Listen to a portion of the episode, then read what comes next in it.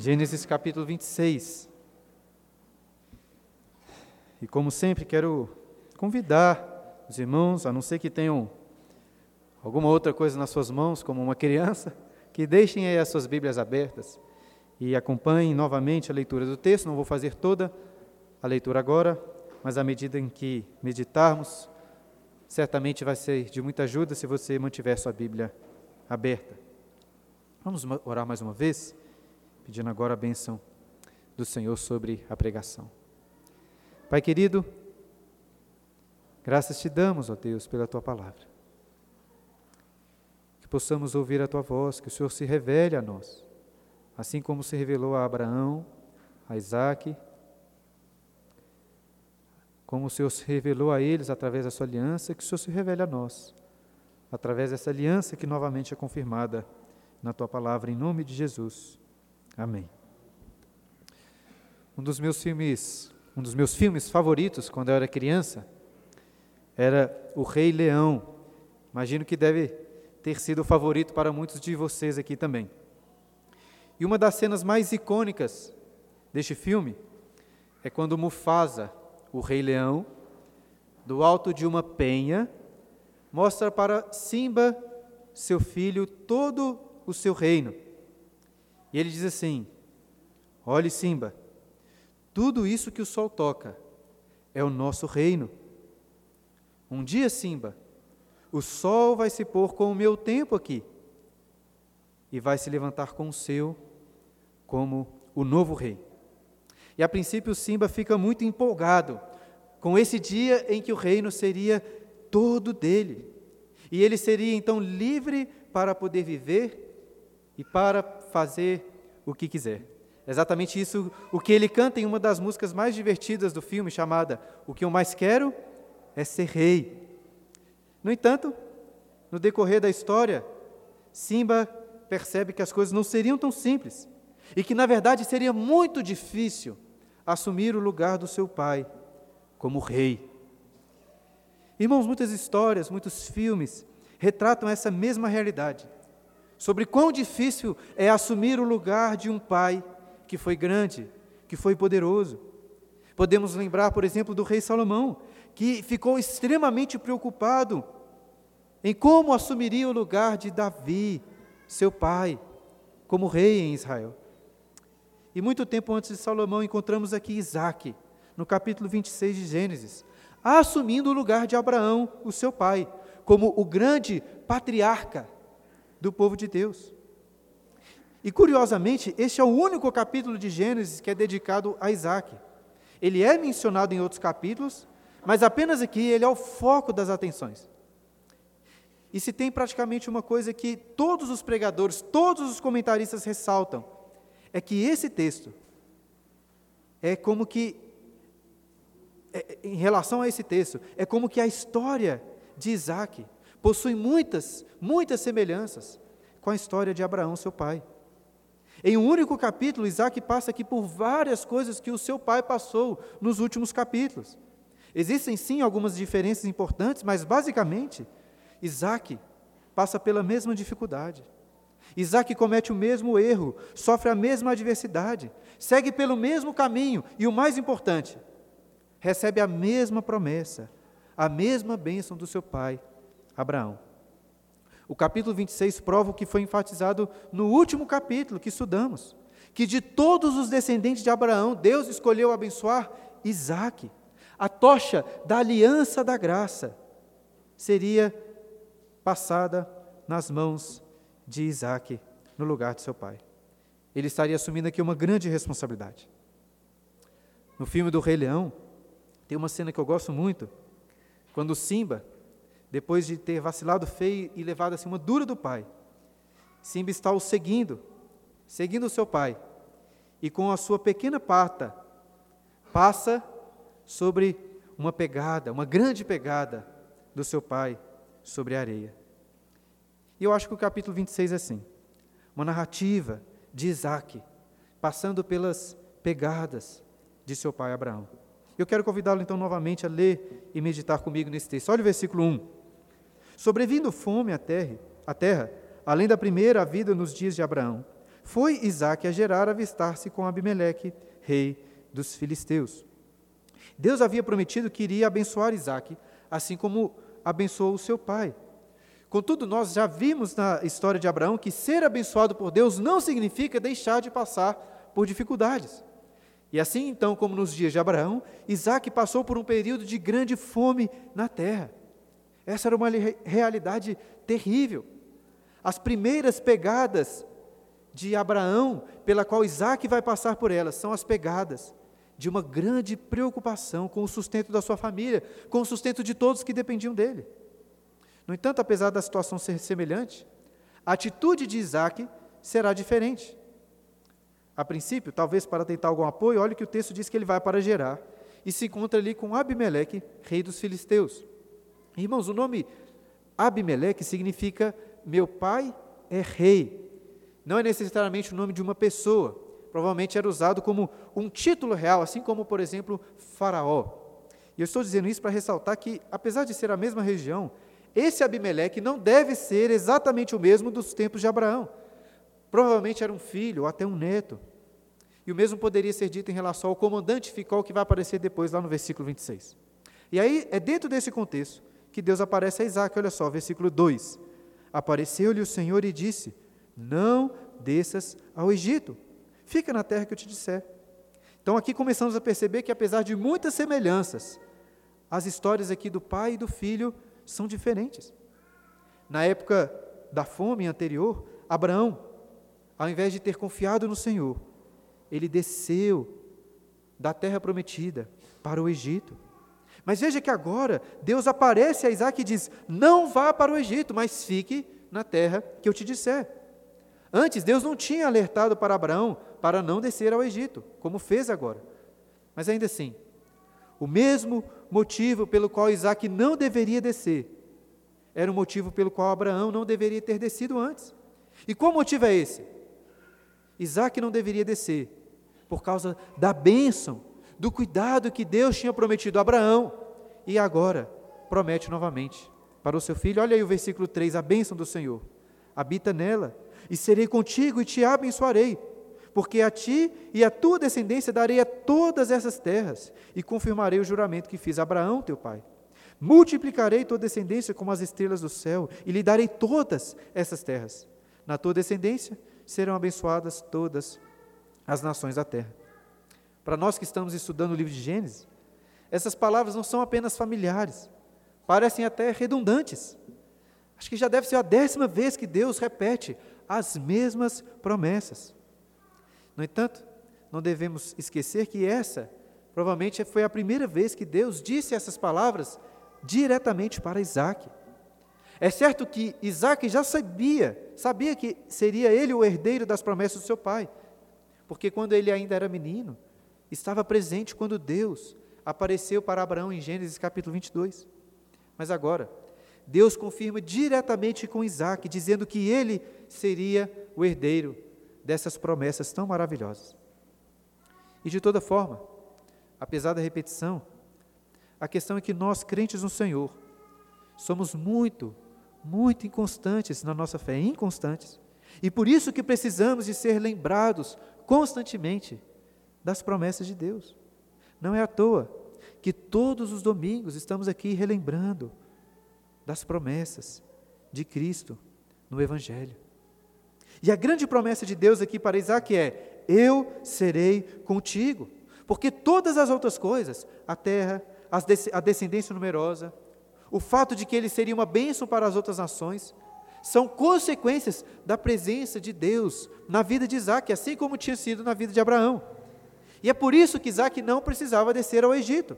Deus iria abençoá-lo, iria cuidar dele, exatamente naquela terra que o Senhor prometeu dar ao seu pai e à sua descendência.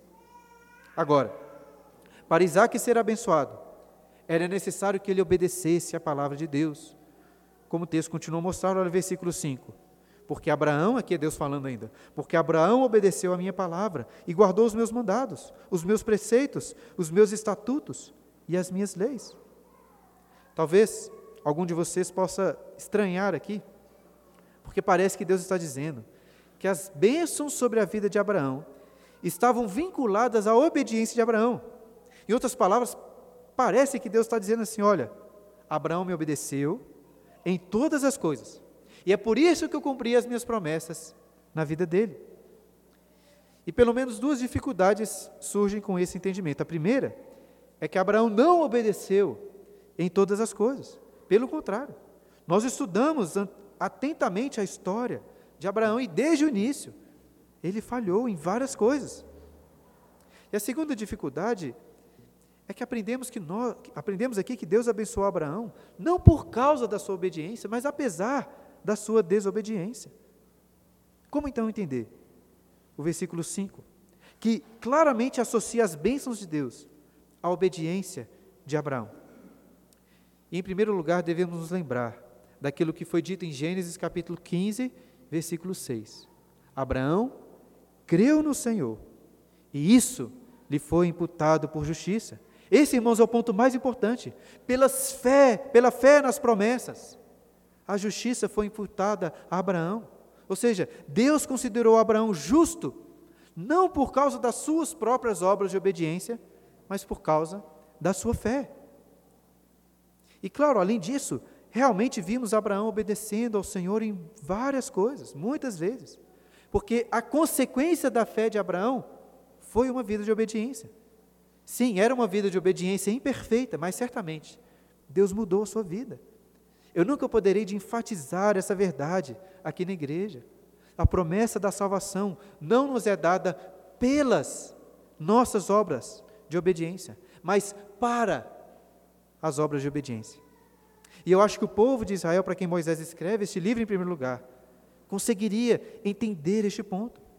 Inclusive, essa divisão da palavra de Deus aqui, como o texto coloca, entre mandados, preceitos, estatutos e leis, é encontrado lá em Deuteronômio capítulo 11, versículo 1, se referindo a todas as leis que Deus revelou ao povo através de Moisés. Ou seja, não é só Isaac que deveria andar nas pegadas de seu pai. O povo de Israel deveria andar por essas mesmas pegadas, crer nas promessas de Deus e, como consequência, guardar todos os seus mandamentos, preceitos, estatutos e leis. E claro que isso se aplica a nós também, pois também devemos seguir por essas mesmas pegadas de fé e obediência. E como será que Isaac se saiu? Será que ele creu no Senhor e obedeceu? Olha aí o versículo 6. Isaac, pois, ficou em Gerar. Um comentarista bíblico coloca da seguinte forma: pela fé, Abraão saiu, e pela fé, Isaac ficou. E de fato, Abraão demonstrou fé e obediência ao sair da sua terra natal e ir para a terra prometida. Isaac, por sua vez, demonstrou fé como? Demonstrou obediência como? Ao ficar em Gerar. Isaac não precisava descer ao Egito, porque Deus iria cuidar dele, e ele confiou nisso. E qual era o problema, irmãos, do, de Isaac descer para o Egito? O restante do Pentateuco vai nos mostrar que aquela terra prometida de Canaã era uma terra fértil, que manava leite, manava mel. No entanto, era uma terra que também dependia muito de chuva para ser fértil. E foi exatamente isso que Deus disse também lá em, ao povo de Israel em Deuteronômio capítulo 11 a terra de Canaã era muito fértil, mas não por um motivo natural, mas porque, como diz Deuteronômio 11, versículo 12, porque os olhos do Senhor vosso Deus estão sobre ela, sobre a terra, continuamente. Era a bênção de Deus em especial que dava fertilidade àquela terra. E o que dizer sobre o Egito? Por que, que Abraão foi para o Egito? Por que Isaac poderia considerar fazer a mesma coisa? Em Deuteronômio capítulo 11, Deus também disse que a terra do Egito era diferente da terra de Canaã. Por quê? Porque as terras do Egito eram facilmente regadas pelas águas do rio Nilo. Ou seja, Isaac sabia que o Egito dependia menos das chuvas, por causa do rio. E por isso a fome lá certamente seria menos grave. De forma podemos, que, que podemos considerar que ir para o Egito seria a atitude mais natural para Isaac. Ele tinha uma esposa, um grande número de servos passando fome. O que fazer? Ir para onde tem comida. No entanto, Deus exorta Isaac a confiar no seu cuidado e ficar, e ficar. Algumas vezes mais difícil do que fazer alguma coisa por fé na palavra de Deus é ficar parado e confiar no cuidado do Senhor.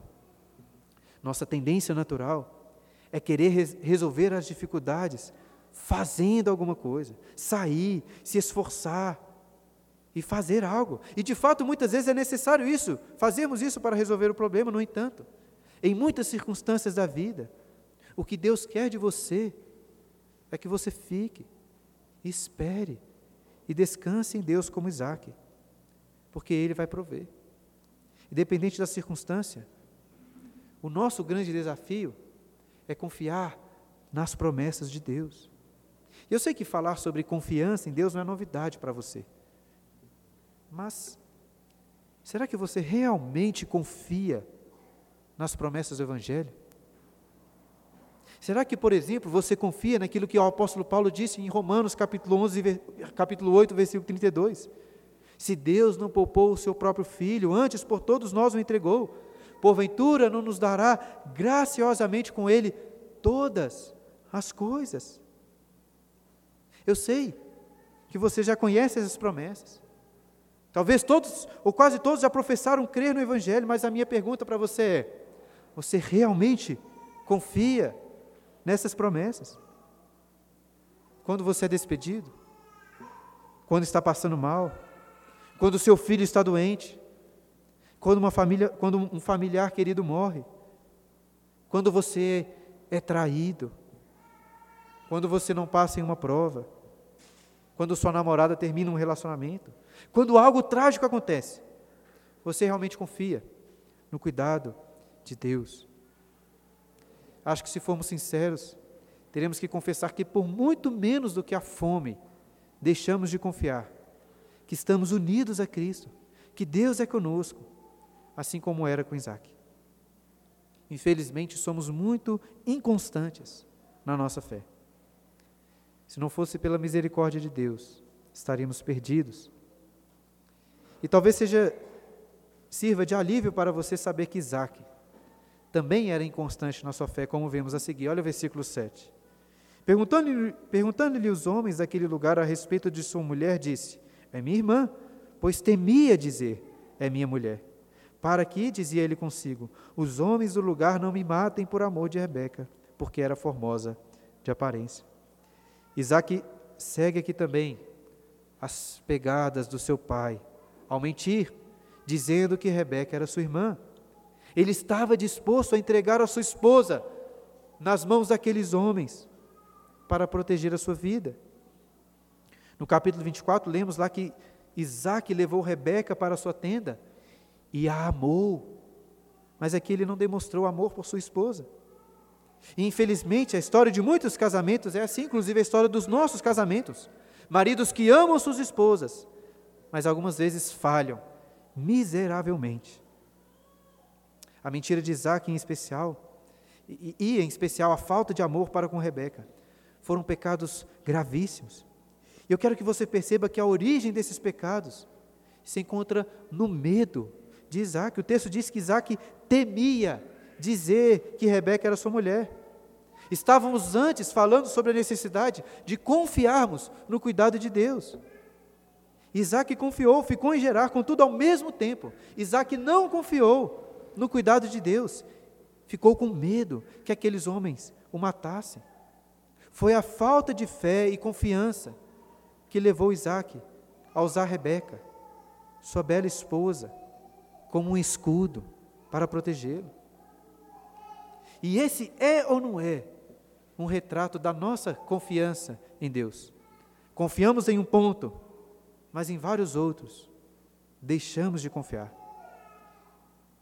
De certa forma, é um alívio perceber que Isaac, assim como seu pai, era um pecador como nós somos. Claro que isso não pode ser uma desculpa para pecarmos.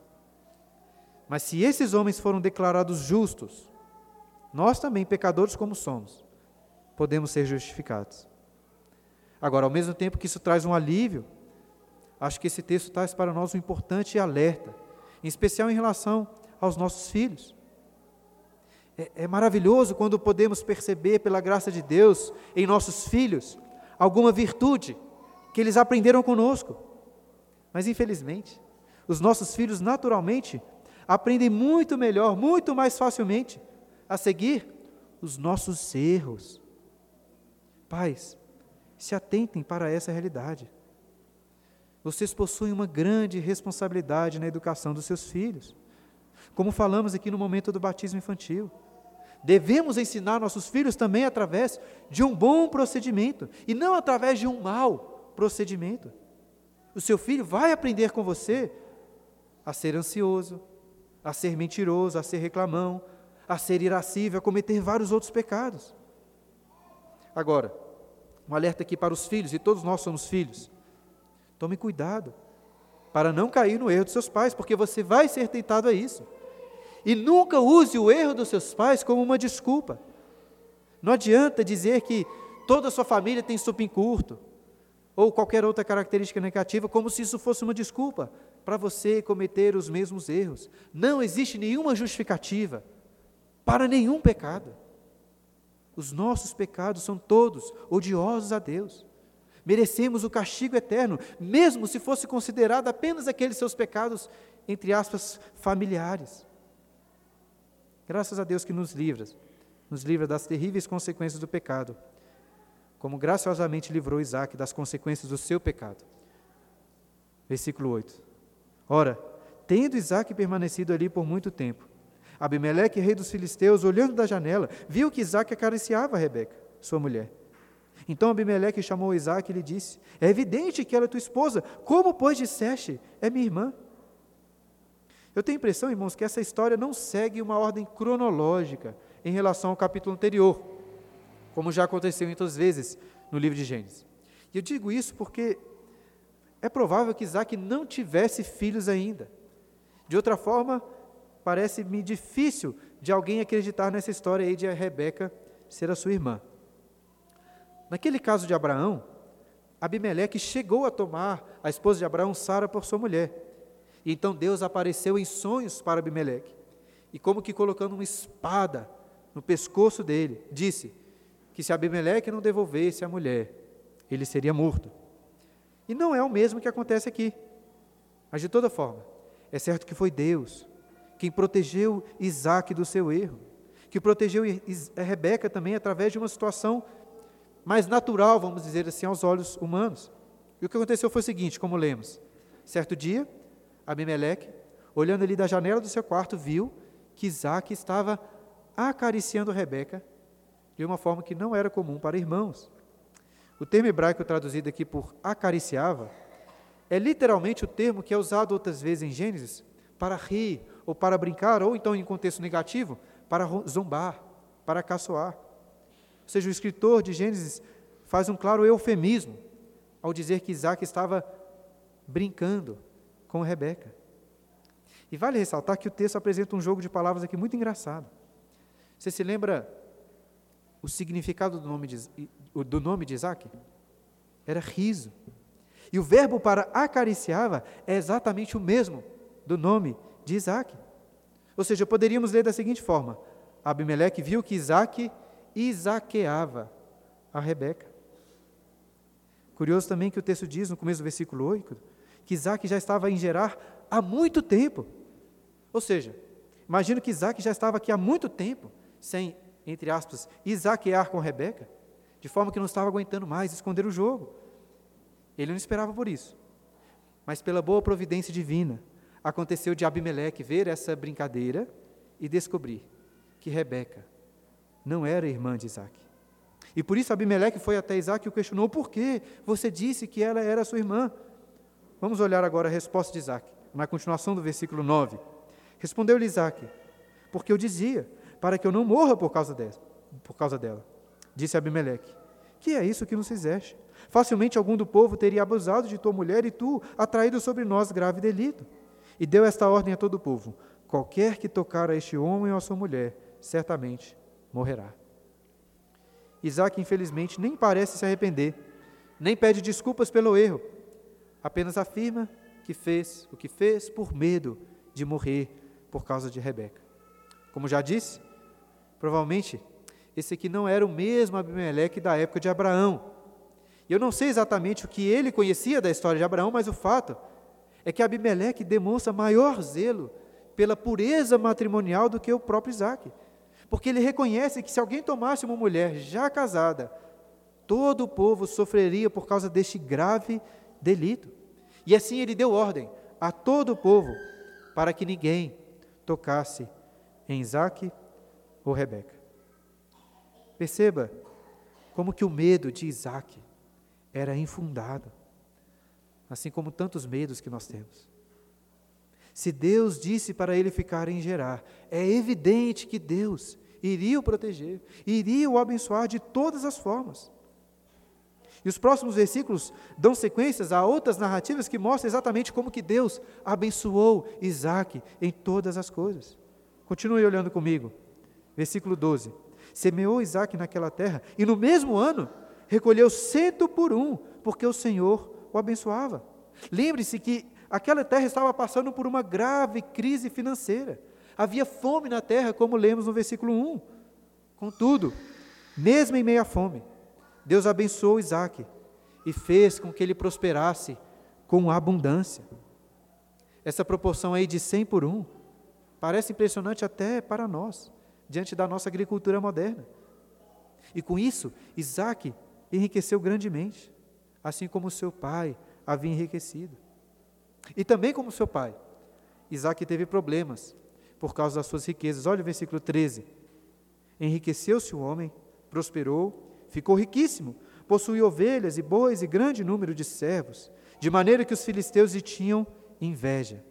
E por isso lhe entulharam todos os poços que os servos de seu pai haviam cavado nos dias de Abraão, enchendo-os de terra. Disse Abimeleque a Isaac: Aparta de nós, porque já és muito mais poderoso do que nós. O olho gordo dos filisteus subiu para cima de Isaac. E eles ficaram com tanta inveja que entulharam todos os poços que os servos de seu pai tinham cavado muito tempo antes. Na época de Abraão, os servos de Abimeleque simplesmente tomaram para si um determinado poço. Aquilo foi errado, mas ainda assim fazia mais sentido, já que eles poderiam usufruir do poço. Por outro lado, estes poços aqui cheios de terra não servem para ninguém. E esse, queridos, é o retrato da inveja. Se eu não tenho, você também não pode ter, ninguém pode ter. Confesso que esse é um retrato bem comum também lá em casa, com meus filhos. Mas infelizmente, não é tão diferente assim em relação a nós, que somos pais. Acho que a diferença maior é que nós sabemos disfarçar melhor o nosso pecado. A situação de Isaac entre os filisteus ele ficou tão tensa que Abimeleque ordenou que ele fosse embora. Quando Abraão, seu tempo tinha ficado muito rico, ele teve de se separar de Ló. Agora Isaac, ao ficar muito rico, muito poderoso, teve de se separar de Abimeleque. Veja mais uma vez que a bênção de Deus nas nossas vidas não significa ausência de tribulações, de problemas. O povo do Senhor sempre vai passar por dificuldades, por perseguições. E Deus permite que isso aconteça para que possamos aprender a confiar nele e em Suas promessas. Além disso, Deus permite perseguições para que o seu povo acabe indo para os lugares que Deus quer. Lembre que isso aconteceu com a igreja, lá no livro de Atos, após a perseguição. E eu acho que isso aconteceu com Isaac também. Ele ficou em Gerar, por obediência a Deus. Mas a impressão que eu tenho do texto é que este ainda não era o lugar que Deus queria que ele ficasse permanentemente. A sequência do texto vai nos mostrar que, através dos conflitos e perseguições, Deus está guiando Isaac. Acompanhe comigo do versículo 17 ao 22. Então, Isaac saiu dali e se acampou no vale de Gerar, onde habitou. E tomou Isaac abrir os poços que se cavaram nos dias de Abraão, seu pai, porque os filisteus os haviam entulhado depois da morte de Abraão. E lhes deu os mesmos nomes que seu pai já lhes havia posto. Cavaram os servos de Isaac no vale e acharam um poço de água nascente. Mas os pastores de Gerar contenderam com os pastores de Isaac, dizendo: Esta água é nossa. Por isso chamou o poço de Ezeque, porque contenderam com ele. Então cavaram outro poço, e também por causa deste contenderam. Por isso recebeu o nome de Sitna. Partindo dali, cavou ainda outro poço, e como por esse não contenderam, chamou-lhe Reobote, e disse: porque agora nos deu lugar o Senhor e prosperaremos na terra. Note que Deus conduziu Isaac pelas mesmas pegadas e pelos mesmos poços de seu pai. Mas o problema é que os conflitos com os filisteus não tinham acabado. Isaac cavou um poço, mas aqueles pastores de Gerar contenderam, tomaram o poço para si. Por isso Isaac deu o nome do poço de Ezeque, que significa contenda. Depois ele abriu outro poço e novamente os pastores brigaram por ele, pelo qual foi chamado de Sitna, que significa oposição. Até que finalmente cavou um terceiro poço. Ninguém contendeu, contendeu por ele. E por isso foi chamado de Reobote, que significa espaço aberto, visto que Deus tinha aberto um espaço para que Isaac habitasse e prosperasse na terra. Agora sim, Deus parece ter mostrado o local para Isaac ficar. No entanto, uma coisa muito estranha acontece. Olha o versículo 23. Dali subiu para Berseba. Estranho. Por que, que Isaac subiu para Berseba? Até então, o movimento de Isaac tinha duas claras intenções. Uma era achar um poço, e outra era não ter conflitos. E ele já tinha encontrado um excelente local. Ele mesmo disse que aquele local anterior foi dado pelo Senhor para ele prosperar. Porque será que do nada aqui aparentemente ele decidiu subir para Berseba?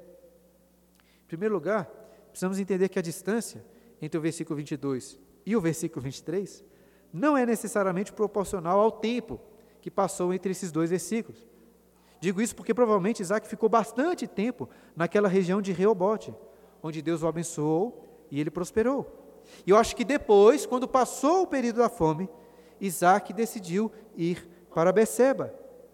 Ainda assim fica a pergunta: por que Berseba? O texto não revela explicitamente o motivo, mas se você olhar lá em Gênesis 22, versículo 19, verá que Berseba é justamente o lugar onde Abraão fixou residência depois de ter sido provado a sacrificar seu filho Isaque. Veja, não é sem motivo real que eu disse desde o início que nesse capítulo Isaac está passando pelas pegadas de seu pai. E é ali em Berseba que Deus aparece novamente a Isaac. Versículo 24. Na mesma noite, lhe apareceu o Senhor e disse: Eu sou Deus de Abraão, teu pai. Pais, prestem atenção nisso aqui. Uma das coisas que você mais deve almejar para o seu filho é que Deus se revele assim a ele e diga: Eu sou Deus, seu pai. É claro que eu não estou falando de Deus aparecer para o seu filho como apareceu para Isaac. Mas estou falando de Deus se revelar ao seu filho através das Escrituras, de tal forma que seu filho possa entender: Este é o Deus, meu Pai. Agora eu o conheço também. Não há nada mais importante do que isso. Não há tesouro maior ou herança mais preciosa que possamos deixar para os nossos filhos. Ore todos os dias e se, se esforce para que os seus filhos conheçam o verdadeiro Deus a quem você serve. E assim Deus irá abençoar o seu filho como ele abençoou e como abençoou Isaac. Olha a continuação do versículo 24. Não temas, porque eu sou contigo. Abençoar-te-ei e multiplicarei a tua descendência por amor de Abraão, meu servo. Então levantou ali um altar e, tendo invocado o nome do Senhor, armou a sua tenda e os servos de Isaac abriram ali um poço. Isaac estava com medo em Gerar, mas Deus disse: Não temas, não temas, porque eu sou contigo. Por amor a Abraão, para continuar a sua aliança, Deus continuaria abençoando Isaac, multiplicaria a sua descendência. Muitas bênçãos que recebemos, recebemos por causa da fidelidade dos nossos pais, pelo amor de Deus aos nossos pais. Pais que servem ao Senhor certamente deixam bênçãos muito grandes para os seus filhos, como foram deixadas para Isaac. E ele, ao ouvir essas promessas, fez exatamente como seu pai, ao levantar um altar. E Isaac sabia muito bem para que servia um altar, porque ele mesmo já tinha sido colocado antes em um altar para ser sacrificado. E ele sabia muito bem que o povo de Deus colocava substitutos para serem sacrificados no altar, como, como aquele substituto dele. Substitutos que apontavam para o perfeito descendente, o perfeito substituto, que de um dia seria sacrificado em nosso lugar. E em seguida, ao invocar o nome do Senhor, Isaac aqui não se uniu apenas a seu pai Abraão, mas a todos, que desde os dias de Sete, em Gênesis capítulo 4, versículo 26, até o dia de hoje, invocam o nome do Senhor, como estamos fazendo agora. E além disso, naquele local, o texto diz que naquele local onde Isaac iria permanecer por muitos anos ainda, ele armou a sua tenda, porque, como seu pai, era um peregrino, aguardando o recebimento da terra prometida. E por fim, o texto diz que os seus servos foram abrir um novo poço, sobre o qual Isaac terá mais notícias dele no versículo, 20, no versículo 32. Mas antes disso, Isaac recebeu uma visita inesperada, no versículo 26. De Gerar, foram ter com ele Abimeleque e seu amigo Alzate e ficou o comandante de seu exército. Disse-lhes Isaac: Por que viestes a mim? Pois me odiais e me expulsastes do vosso meio. Isaac estranha aquela visita, porque os filisteus se mostraram apenas inimigos, o expulsaram da terra deles. Contudo, eles responderam, versículo 28. Vimos claramente que o Senhor é contigo, então dissemos: Haja agora o juramento entre nós e ti, e façamos aliança contigo. Jura que não nos fará mal, como também não te havemos tocado, e como te fizemos somente o bem, e te deixamos ir em paz. Tu és agora o abençoado do Senhor. Antes, o sentimento dos filisteus quanto à prosperidade de Isaac era de pura inveja, de inimizade. Agora, as coisas mudaram.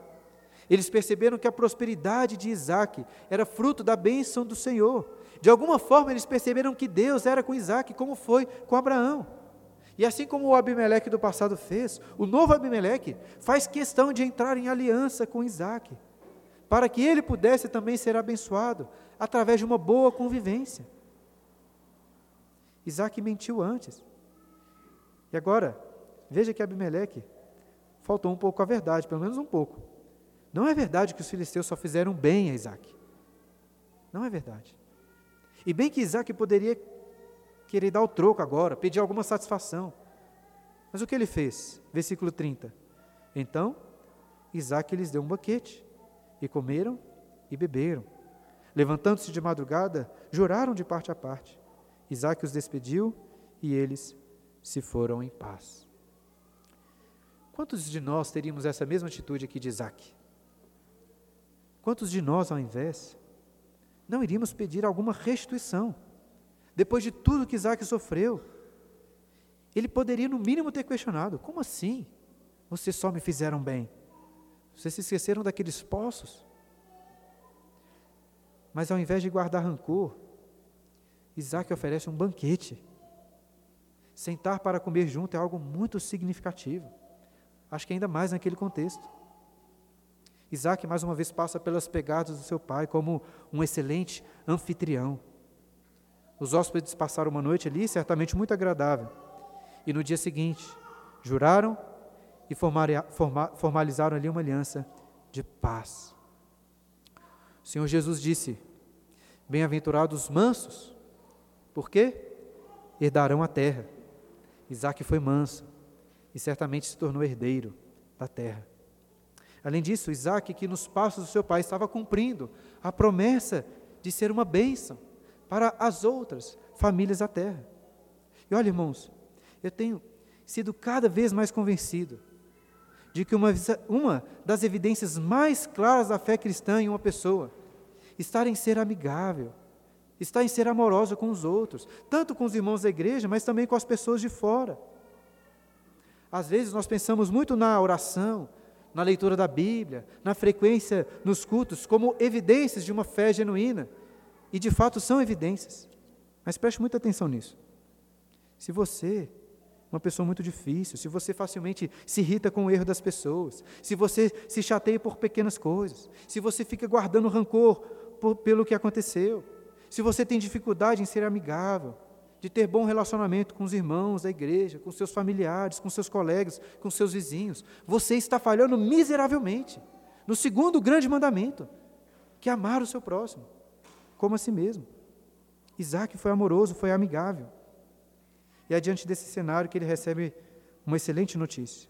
Versículo 32. Nesse mesmo dia, vieram servos de Isaac e, dando-lhe notícia do poço que tinham cavado, lhe disseram: Achamos água. Ao poço chamou-lhe Seba, por isso Berseba é o nome daquela cidade, até o dia de hoje. Nem sempre o trabalho extenuante de cavar um poço é frutífero. Contudo, mais uma vez, Isaac achou água, uma prova de que Deus estava com ele e que ele poderia permanecer naquele local. Só para explicar, o nome Seba tem a ver com juramento. E é por isso que, após o juramento com Abimeleque, o poço foi chamado de Seba. E foi também neste mesmo local que, alguns anos atrás, Abraão tinha feito um juramento com Abimeleque do passado. Novamente, Isaac está passando pelas pegadas do pai. A história que começou com fome poderia muito bem terminar aqui, com a provisão do Senhor. No entanto, essa história encerra com um relato muito amargo. Versículo 34. Tendo Esaú 40 anos de idade, tomou por esposa Judite, filha de Iberi, Eteu, e a Basemate, filha de Elon, Eteu. Ambas se tornaram amargura de espírito para Isaac e para Rebeca. Inicialmente eu tinha pensado em deixar esses dois versículos para o próximo sermão, como se fosse uma introdução ao capítulo 27, porque estão relacionados ao capítulo 27 de alguma forma. E além disso, como eu já disse, eu acho que Esaú nem estava vivo durante os acontecimentos do capítulo 26. No entanto, depois eu percebi que esses versículos de fato se encaixam aqui melhor no final do capítulo 26, como uma conclusão. Veja, desde o início do sermão, estamos vendo como que Isaac passou pelas pisadas de seu pai, carregando a tocha da aliança, foi abençoado por Deus. E agora este relato final serve como um triste contraste, mostrando que Esaú não seguiu as pisadas de seu pai Isaac. Esaú desprezou a aliança. E uma das formas mais amargas de demonstrar isso foi se casando com essas duas mulheres do povo eteu, que certamente eram pagãs. E elas se tornaram amargura de espírito para os seus pais. Acho que essa deve ser a maior tristeza para um pai cristão. Como deve ser amargo ver um filho longe dos caminhos de Deus. E infelizmente essa é a realidade de muitos de nós cristãos. Claramente não cabe a nós ficarmos julgando os pais como se fosse culpa deles. O fato é que nós que somos pais falhamos muito. Se, se dependesse dos nossos acertos, todos os nossos filhos, 100% deles estariam perdidos. A salvação é somente pela graça de Deus. Ore todos os dias pelos seus filhos e façam de tudo para que eles amem a Jesus.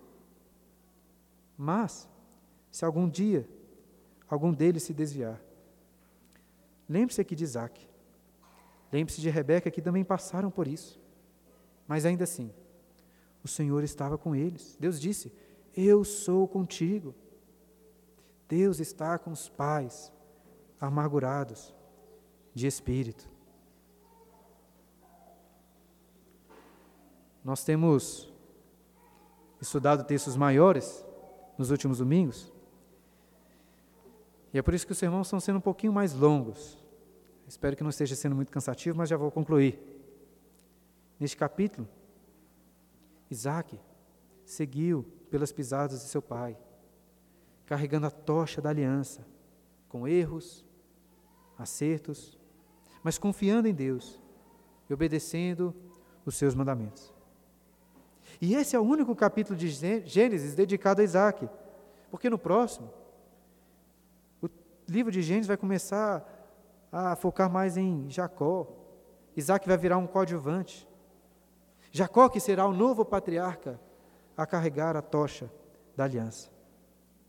Como Mufasa disse para Simba: o tempo de um reino se levanta e se põe como o sol. O, o sol estava se pondo para Isaac e se levantando para Jacó. E o sol continuou se pondo e se levantando, até o dia em que Cristo, o sol da justiça, o descendente prometido de Abraão, Isaque e Jacó, veio para a terra, carregar a tocha da aliança e cumpri-la perfeitamente. Só Jesus andou perfeitamente pelas pegadas ou pelo caminho de seu Pai. Só Jesus confiou perfeitamente em Deus e nada temeu, mesmo quando passou pela fome ou por adversidades ainda piores. Só Jesus cumpriu todos os mandatos, preceitos, estatutos e leis do Senhor. Jesus não entregou sua esposa na mão de abusadores. Ele veio para livrar a sua esposa e amá-la para sempre. Jesus não abriu nenhum poço de água, porque Ele mesmo é o poço de água viva e quem beber dessa água nunca mais terá sede. O sol continua se levantando e se pondo. Os reis da terra se levantam e caem. Mas é Jesus que reina, e Ele reinará para todo sempre, até o dia em que voltará. E nesse dia, o sol vai escurecer, não existirá mais. Contudo, como lemos no começo da liturgia em Apocalipse 21, mesmo sem o sol, não haverá mais noite, porque a glória de Deus irá iluminar todas as coisas, e Jesus, o Cordeiro, será a sua lâmpada. A fé de Abraão, de Isaac e de Jacó estava em Cristo. Possamos confiar nele também.